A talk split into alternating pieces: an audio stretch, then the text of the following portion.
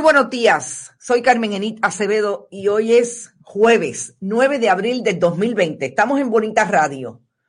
Y empecé media hora más tarde porque como nunca avisan cuando hay información con relación al grupo asesor científico, ahora parece que la costumbre va a ser hacer un programa de puesta al día, actualización, ellos le dicen update eh, con relación a lo que está pasando con el coronavirus.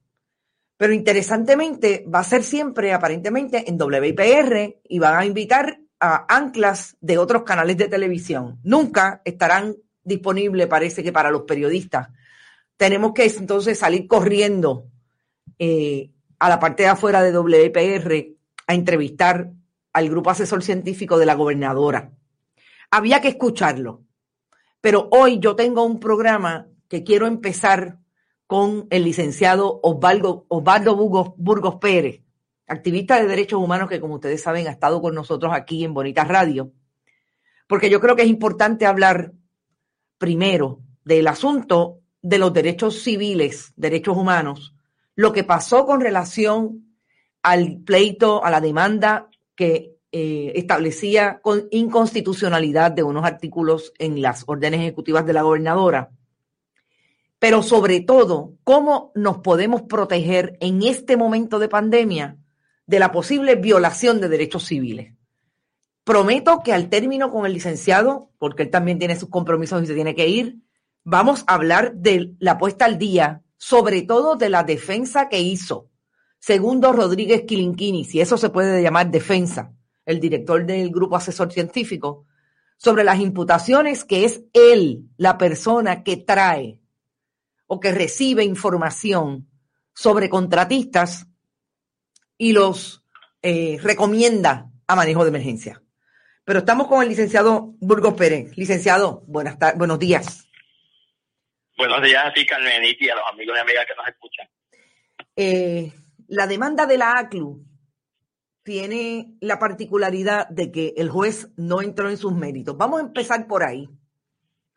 Eh, establecía o pedía, le pedía al tribunal que interviniera porque entendían que habían dos artículos de las órdenes ejecutivas, en específico aquellos que hablan de la relación o la reunión que puedan haber, que puedan tener personas en un, en una residencia y el que sale de su casa aun cuando no tiene la tablilla eh, adjudicada para ese día. Y la otra, la libertad de culto. Usted me corrige si yo estoy equivocada. El, juez no entró en los méritos de esa demanda, lo que quiere decir que no pudo establecer nada con relación a los hechos que se le estaban eh, cuestionando o estaban ante sí. Sí, Carmen, lo primero que tenemos que señalar, incluso eh, eso que tú planteas es, es, completamente correcto. El juez aquí no adjudicó la controversia en los méritos. Incluso es importante señalar que la gobernadora como abogada está violando el canon 35 de los de ética profesional cuando dice, eh, cuando no es honrada, cuando es mendaz al decirle al pueblo que el juez validó la orden ejecutiva, porque el juez de ninguna forma entró a los méritos de la controversia porque en derecho y en procedimiento civil hay unas eh, directrices que, que, hablan de la jurisdicción de los tribunales, el juez entendió que aquí el caso no estaba maduro para verse porque no había standing, no había legitimación activa de los demandantes, porque el juez entendió que tenían que haber sufrido un daño real para poder entrar a la controversia. A mí me parece que esa parte de la sentencia y de la aplicación del derecho, el juez se equivoca porque estas partes sí están sufriendo daños y habían sufrido daños aunque no hubiesen sido arrestados. Para sufrir daño, por ejemplo, la mera aprehensión, que usted se sienta que no puede ir a llevarle alimento a su familia, que usted no entienda la orden, que tenga miedo de que lo vayan a arrestar o intervenir, es suficiente para darle standing a esta persona. Pero bueno, más allá de eso, este caso puede volverse a presentar con personas que hayan sido arrestadas, como puede haber sido el caso del joven que fue la persona que fue intervenida en el área de la de, Santurce, eh, cuando iba en una bicicleta, iba en, la, en una bicicleta con su esposa o su compañera a comprarle alimentos a un colmado supermercado cercano a su residencia. Eh, así que el caso no está muerto, ¿verdad? La controversia no está adjudicada. Ese caso todavía incluso está, eh, eh, yo no sé cuál es la estrategia que va a tener la American Civil Liberties Union, pero pudieran apelar la decisión o presentar un nuevo caso con nuevos demandantes, con nuevos hechos para que el juez, el juez si le toca al mismo juez o cualquiera otro de la, de la sala de recursos extraordinarios, pueda entrar a la controversia.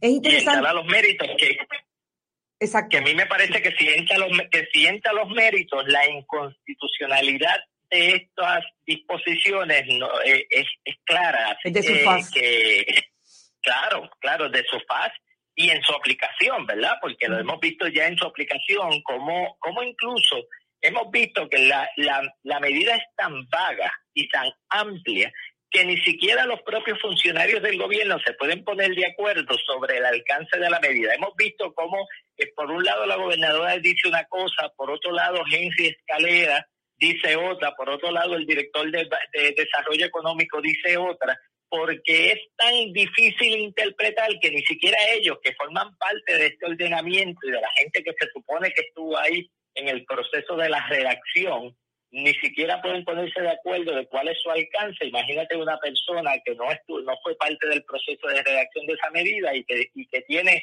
que está expensa que a la interpretación que le pueda dar un oficial de la policía en la calle.